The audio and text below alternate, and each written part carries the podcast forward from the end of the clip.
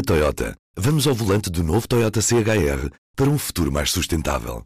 Se esse também é o seu destino, escolha juntar-se a nós. O novo Toyota CHR, para além de híbrido ou híbrido plug-in, incorpora materiais feitos de redes retiradas do mar. Assim, foi pensado para quem escolhe ter um estilo de vida mais ecológico e consciente. Cada escolha conta e escolher o novo Toyota CHR é ir mais além pelo planeta azul. Saiba mais em toyota.pt. Este é o P24, o que explica a queda da Farfetch. Os famosos unicórnios são uma bolha prestes a rebentar?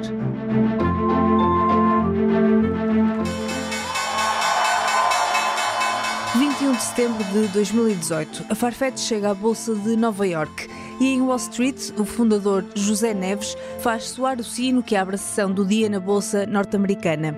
Nesta altura, a plataforma de comércio de moda de luxo já é considerada um unicórnio, uma empresa avaliada em mais de mil milhões de dólares. É a primeira empresa com ADN português a conseguir este feito. Quando entra em Bolsa, as ações da Farfetch são vendidas por 20 dólares cada. Mas no final de 2020, a cotação da empresa em Bolsa dispara, até atingir um pico de mais de 73 dólares por ação em fevereiro de 2021. Durante a pandemia, com grande parte do mundo em confinamento, há um boom no comércio digital e a Farfetch beneficia desse crescimento. Mas a empresa nunca chega a dar lucro. Nos meses seguintes começam as perdas. E cinco anos depois de entrar em bolsa, em 2023, o cenário é catastrófico. As ações desvalorizaram 95% em relação ao valor da oferta pública inicial, chegaram abaixo dos 70 cêntimos de dólar e a empresa, que chegou a estar avaliada em mais de 20 mil milhões de dólares, está agora à beira da insolvência. Mas esta segunda-feira, o grupo Coupang, oriundo da Coreia do Sul, mas com importantes operações nos Estados Unidos, chegou a acordo para ficar com a Farfetch. José Neves vende a empresa que criou por 500 milhões de dólares. Mas mais do que uma compra, o negócio é um resgate. Os 500 milhões serão integralmente metidos num empréstimo de curto prazo na própria Farfetch, para garantir que não encerra de imediato por falta de liquidez. Mas a Farfetch não é caso único. Nos últimos meses têm-se multiplicado casos de empresas com grandes avaliações que, de um dia para outro, declaram insolvência, tal como a WeWork, que abriu falência nos Estados Unidos e Canadá, ou a Babylon Health, a Olive AI, entre outras startups que tiveram quedas aparatosas. Mas por que é que isto está a acontecer nesta altura? O que é que aconteceu na Farfetch e o que é que isso significa para outras empresas do mesmo género, será sinal de que os famosos unicórnios são uma bolha prestes a rebentar? Neste P24 vou conversar com Vítor Ferreira, jornalista de Economia do Público. Eu sou Inês Rocha e este é o P24. Vitor, antes de irmos ao que se está a passar agora, queria olhar para os últimos anos. A Farfetch foi o primeiro unicórnio com ADN português, depois entrou na Bolsa de Nova York e agora chega muito próximo da insolvência.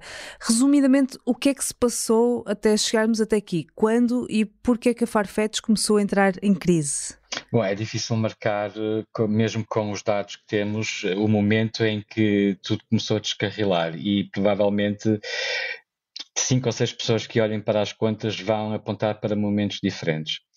O que podemos resumir é a opinião de muitos daqueles que já têm mergulhado precisamente nesses relatórios e contas que são públicos apenas depois de 2018, ou seja, depois da entrada da Farfetch na Bolsa. O que se passava antes nós não sabíamos, porque a empresa não estava obrigada a auditar e a apresentar contas auditadas publicamente. E o que sabemos desde então é que a Farfetch todos os anos eh, conseguia um, crescer nas vendas, crescer nas receitas, mas isso não se traduzia em lucros. Os resultados eram sempre negativos, com exceção de dois anos, eh, precisamente os anos mais críticos da pandemia, e podemos imaginar que uma parte dessa vantagem que a empresa tirou era o facto de ser um negócio online. Portanto, a Farfetch permite vender e comprar eh, moda de luxo, eh, seja roupa, seja outro tipo de artigos, como joias, por exemplo, através uh, do portal, através do, do portal Farfetch e, e também através de sites que já pertenciam a outras marcas, mas que eram desenvolvidos e mantidos pela Farfetch. Um, e foi nesses anos que conseguiu lucros não muito expressivos, é verdade, mas de alguma maneira isso é irrelevante, o que era importante era lucros, e quando digo não muito expressivos, face aos prejuízos que vinha acumulando. E terminado esse frenesim, digamos assim, da nossa vida digital, enquanto estivemos confinados na pandemia, aparentemente foi mais difícil a Farfetch manter o mesmo nível de receitas uh, e as despesas continuam elevadas. Uh, neste momento é fácil apontar o dedo e certamente haverá muita gente a apontar o dedo a José Neves e à política que seguiu desde, uh, desde que a Farfetch entrou em bolsa, os gastos, por vezes apelidados sumptuosos, as ideias de que a empresa contratou muita gente, e é verdade, Uh, pensemos que a empresa tinha, passou rapidamente em poucos anos de 2 mil trabalhadores para quase 7 mil. Uh, mas cresceu assim, vamos acreditar que cresceu porque também tinha procura. Aquilo que vendia era procurado e, portanto, era preciso responder. Talvez não tenha sido sempre racional, mas isso também podemos imaginar faz parte de processos de crescimento muito rápidos. Uh, podemos pensar na nossa casa, se nós de repente passássemos a fazer 30 coisas ao mesmo tempo, provavelmente algumas das coisas já não faríamos tão bem. Mas eu, o que eu quero dizer aqui nisto é que neste momento apontam-se muitos dedos, naturalmente. Há até quem questione se a Farfetch não entrou na bolsa cedo demais. Uh, a entrada em bolsa poderia interessar a todos os agentes que ganhariam dire diretamente com isso, uh, nos quais se incluem naturalmente as equipas de gestão, Uh, mas também os assessores financeiros, enfim, os que já lá tinham metido dinheiro, aqueles que ajudaram a financiar a Farfetch enquanto ela era uma, entre aspas, startup unicórnio, ou seja, enquanto ela era uma empresa que, não tendo contas publicadas e auditadas, uh, fazia crer a um conjunto de investidores que, que ela valia muito dinheiro. Hoje em dia essa crença caiu por água abaixo porque, face às contas, percebemos que ela gasta mais do que ganha. Uhum. E por isso teve que ser vendida, mas é uma venda que não é bem uma venda, não é? É, é mais um resgate, um empréstimo. Que, que, negócio é que foi este para salvar a Farfetch? É um negócio bastante particular e faz-me até lembrar, em certa medida, aquilo que o Elon Musk fez quando comprou uh, o Twitter com uma grande diferença. No caso do Twitter, o Elon Musk não só uh, usou dinheiro que é dívida que fica no balanço do próprio Twitter, como meteu dinheiro do seu próprio bolso. Neste caso concreto, uh, por aquilo que se sabe ao momento, é que o acordo implica que o novo acionista, ou o futuro acionista, vai emprestar 500 milhões de, até 500 milhões de dólares à Farfetch para garantir que ela não fecha. E esta é que eu acho é a grande novidade do comunicado de ontem. Enfim, uma das grandes novidades de, de, de, do comunicado de ontem é de assumir que afinal a Farfetch estava na insolvência. Não estava numa quase insolvência, estava insolvente. Ela não teria, é dito preto no branco, ela não teria forma de sustentar e de sobreviver se não houvesse esta injeção de liquidez. Um, e, portanto, o que o novo acionista vai fazer é vai emprestando até 500 milhões de dólares à medida das necessidades, vai libertando as verbas à medida que a Farfetch ou as suas subsidiárias uh, vão precisando e vai sendo remunerada a uma taxa de 12,5% em géneros. No fundo, é dizer que vai receber a própria Farfetch. Quando tiver acabado de emprestar os 500 milhões, fica com tudo o que é hoje em dia a Farfetch, ou com tudo aquilo que a Farfetch representa quando, no momento em que for vendido, uh, vendida. Uh, no fundo, também podemos traduzir isto de outra maneira. É que a Farfetch vai pagar para ser vendida. No, porque ela está a pagar com o seu ativo, ela vai ser entregue a outra empresa, a outro acionista, que entre aspas, compra, mas não é aquele sentido de comprar que nós que é mais comum entre nós. Quando nós pensamos numa compra, nós pensamos em algo, chegamos ao pé de alguém, damos-lhe dinheiro que ele não tinha e recebemos um bem que ele tinha. Há uma troca aqui. Neste caso concreto, há um empréstimo em dinheiro uh, para ela não fechar, pronto, e esse é o valor que a Farfetch, uh, no fundo, representa para o novo acionista que fica com ela. Sim, é uma compra, mas sim, é um resgate, porque sem ele a Farfetch abriria falência, o que significaria o risco de desemprego para mais de 2 mil pessoas em Portugal, porque é esse o número de trabalhadores que a empresa tem. Era mesmo essa a questão que eu tinha a fazer a seguir, que é como é que ficam os trabalhadores. Temos mais de 3 mil trabalhadores em Portugal, outros tantos fora. Já se falou de vários números, falou-se de 25% de despedimentos nos últimos dias, mas com o dinheiro a ser injetado agora na empresa, os tais 25% parecem-se suficientes para a empresa sobreviver? Segundo as estimativas de muitos analistas, ou de alguns analistas, eh, a empresa uh, gastava cerca de 300 milhões de dólares por ano. Portanto, 500 milhões de dólares é um ano de sobrevivência. Uh, estes 500 milhões podem ajudar a manter a Farfetch aberta, mas não ajudam a Farfetch a sobreviver. Um, como tal, é previsível, por muito que isto nos dou, que uh, esta Farfetch vai ter que uh, diminuir uh, a sua força laboral. Aliás, esse já era um objetivo que a empresa tinha assumido no início de 2023 e apontava para um despedimento na volta de 800, uma redução uh, de, 800, de 800 pessoas. Portanto, um despedimento, no fundo, de 800 pessoas. Um, o que sabemos hoje, perante diversas fontes internas, é que os números de que se falam são muito superiores, mas oficialmente o que continua a valer são os 17% de redução de trabalhadores, ou seja, os tais 800, de que se falava já há alguns meses. Não acredito que vá ficar só por aqui. Uh, aliás, há equipas que ficaram imediatamente sem trabalho esta semana, quando o resgate foi anunciado, pela simples razão de que trabalhavam para, ao abrigo em projetos que estavam a ser desenvolvidos para uma parceria com a Richemont, o grupo suíço que é dono uh, da Van Cleef e da, e da Cartier e de outras marcas de luxo, e esse negócio foi cancelado. E com o cancelamento dessa, dessa colaboração uh, entre a Farfetch e a Richemont, estes projetos também são cancelados e, portanto, estes trabalhadores já estão, uh, como nós escrevemos uh, na, na, mais recente peça que publicámos sobre o tema, já estão sem trabalho e, e, obviamente, preocupados porque podem muito bem pensar que passaram imediatamente para o topo da lista dos dispensáveis, uma vez que estavam envolvidos em projetos que já não vão avançar. Uhum.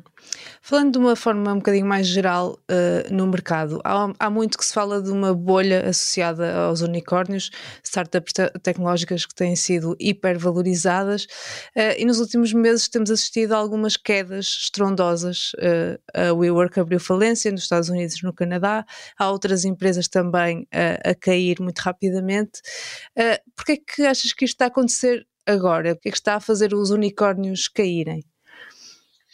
Eh, os unicórnios sempre caíram e, e, talvez unicórnio seja um conceito hipervalorizado e mal por políticos de todos os países, não só em Portugal, e por jornalistas eh, por todos os países e não só em Portugal.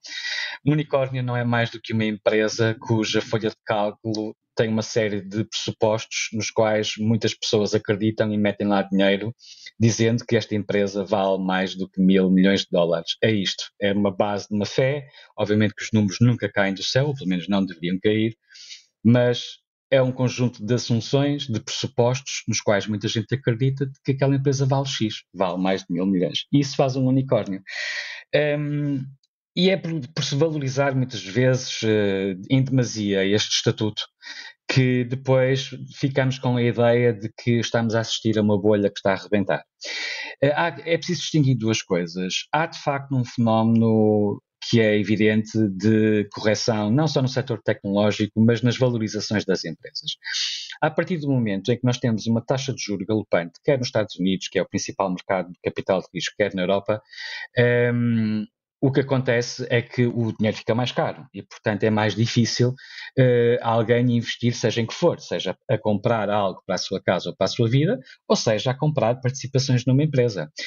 Se, se a situação fica mais uh, difícil porque é mais caro, então também vai haver mais uh, um julgamento e um juízo muito mais apertado. E, portanto, muitas empresas que conseguiram dinheiro com base em pressupostos que hoje em dia já não são verdadeiros, ou porque eram realistas desde o início, ou porque a conjuntura os obrigou a mudar e mudou completamente também os pressupostos, já não vão receber dinheiro, provavelmente. E, portanto, o que está a acontecer é, no fundo, aquilo que no jargão técnico poderíamos chamar uma correção. Houve empresas que foram hipervalorizadas no seu, naquilo que era a ideia de valor que elas traziam, porque era fácil arranjar dinheiro.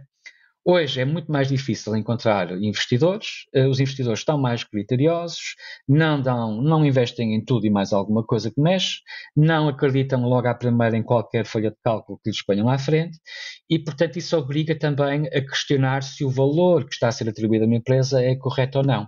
Os casos que nós temos ouvido falar, FTX, WeWork, agora Farfetch e outros, são todos muito diferentes e era bom que nós não uh, confundíssemos as coisas. Um, A FTX é um caso criminal e de fraude em julgamento nos Estados Unidos. Não tem absolutamente nada a ver com a Farfetch. A WeWork, enfim, embora haja até documentários na Netflix disponíveis sobre isso e que já passaram na televisão também, a mostrar que havia ali talvez algo mais do que apenas um desalinhamento da sua estratégia de negócios, porque no fundo ela apresentava-se como uma tecnológica, mas não passava de uma empresa de agência imobiliária um, que arrendava espaços. Isso pode, eventualmente, nós podemos pensar na Farfetch também como algum desalinhamento no seu modelo de negócio a partir do momento em que deixou de ser apenas uma empresa que tem um mercado online de produtos de luxo e passou também a gerir outras marcas que foi comprando por muito dinheiro ao longo dos anos. Um, mas são casos muito diferentes. Uh, agora, o que a Farfetch sofreu, tal como muitas outras, é obviamente esta retração que existe no mercado de capitais. Um, a Farfetch, desde que entrou na Bolsa, conseguiu fechar parcerias com a Richemont, com a Alibaba, com a Chalup para o mercado do Médio Oriente. Um, e essas parcerias pressupunham sempre investimentos na Farfetch, portanto, dinheiro que entrava em caixa. Uh, houve investidores como a JD.com, uh, como a própria Chanel, a Condé Nast, uh, que, que, tem muitas publicações no, na área dos estilos de vida e de luxo e da moda. Um, ehm, todas essas parcerias, todos esses investimentos foram sendo angariados com alguma relativa facilidade porque o negócio da Farfetch crescia Uh, e toda a gente acreditava que as folhas de cálculo estavam certas e seriam sempre certas e nada as mudaria. A verdade é que a realidade mudou. A Farfetch perdeu o mercado russo, uh, o, a China já não compra tanto assim, não há propriamente uma fidelidade à plataforma da Farfetch, existem outras empresas que atuam como intermediários, no fundo, não é? Com um mercado online, um marketplace, como se diz em inglês, e, portanto, aquele que me fizer o melhor desconto ou o melhor uh, serviço de entrega ou de logística ou de devolução é aquele em que eu fico, mas a minha fidelidade provavelmente está na marca do produto que eu comprei. E se ele estiver à venda noutro sítio, seja na minha rua ou seja no outro site, eu provavelmente irei lá. Uhum, certo. Vitor, muito obrigada. Nada. Este conteúdo comercial foi produzido pelo Estúdio P do Público. Fazer ver um segmento da Alberto Oculista para ouvir num abrir e fechar de olhos. Sabe o que é que os especialistas veem mesmo com bons olhos? As atividades ao ar livre. Os hábitos modernos que envolvem a utilização prolongada de computadores, tablets e telemóveis obrigam a manter os olhos focados muito perto dos objetos, ao qual se juntam as horas passadas em ambientes fechados com iluminação artificial. As atividades ao ar livre, pelo contrário, levam-nos a olhar o horizonte e treinar a visão ao longe. Por seu lado, a luz solar é tão benéfica que faz com que o organismo produza substâncias capazes até de prevenir a miopia. Antes de sair, só tem de ter cuidado com os efeitos nocivos dos raios ultravioleta. Os óculos escuros, sempre na moda, devem ser encarados como um acessório fundamental para a sua saúde. É a própria Organização Mundial da Saúde que o diz. Se está a pensar como vão ser os seus novos óculos de sol, não se esqueça de escolher lentes de qualidade aconselhadas por um especialista de confiança. Este conteúdo comercial foi produzido pelo Estúdio P do Público. Esta quarta-feira, no público, saiba porque é que os preços do petróleo estão a subir nos mercados internacionais. Algumas das maiores transportadoras marítimas e petrolíferas decidiram interromper a circulação de navios no Mar Vermelho devido a ataques levados a cabo por militantes houthis do Iémen. Conheça todos os detalhes no jornal impresso ou em público.pt. Neste episódio estive à conversa com o Vítor Ferreira, jornalista de Economia do Público.